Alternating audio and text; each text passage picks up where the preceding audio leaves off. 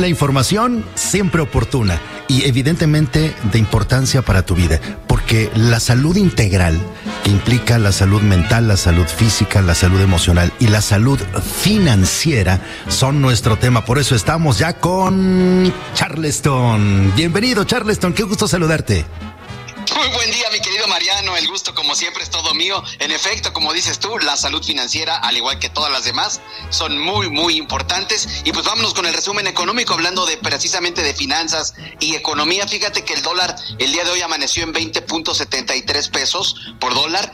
Ah, bajó un poquito, está en 20.68 y esperemos que siga esa tendencia a la baja. También te comento dos indicadores que salieron en la semana, Mariano, muy importantes, que tienen que ver con lo que fue el buen fin del año pasado de noviembre, y es que el INEGI, el INEGI reportó que la economía creció en noviembre 0.36%. Esto puede sonar como buenas noticias, sin embargo, la verdad es que se esperaba que eh, creciera 0.6% y eso quiere decir que no vamos a crecer tanto el próximo este 2021 que acaba de pasar.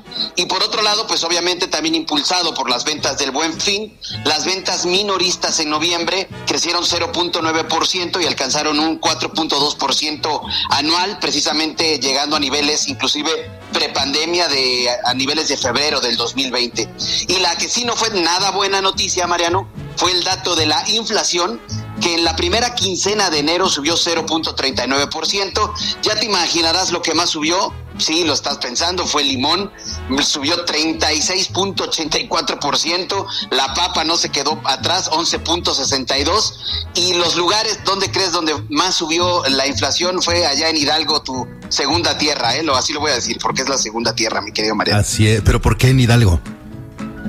Pues fíjate que allá precisamente hubo eh, más, demanda de bienes, hubo también menos oferta y eso hace precisamente que los que los precios en ciertos lugares, dependiendo de eso, de la oferta y de la demanda de estos bienes y servicios que están en la canasta básica, pues en algunos lugares crezca más que en otros los precios, mi querido Mariano.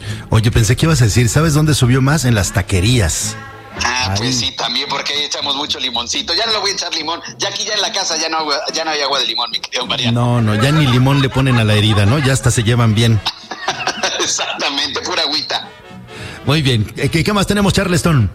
Pues Mariano, comentándote precisamente de esto, de la salud financiera, hay mucha incertidumbre, Mariano, en nuestras vidas, en el día a día, tanto en el tema de salud por los temas que hemos platicado aquí desde hace más de dos años del tema de el Omicron y cuando no es Omicron pues puede ser un accidente. Eh, también la salud financiera está presente en el día a día. Y lo más importante, Mariano, algo que debemos de recordar es que para podernos adelantar a, a los imprevistos que haya en nuestro día a día, tanto financieros como de salud, pues son eh, los servicios financieros y uno muy importante son los seguros, Mariano.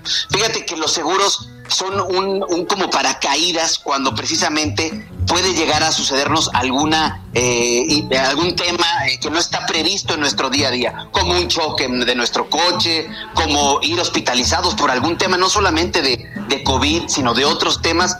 hace poco me decía un amigo que chocó su camioneta y ¿qué crees?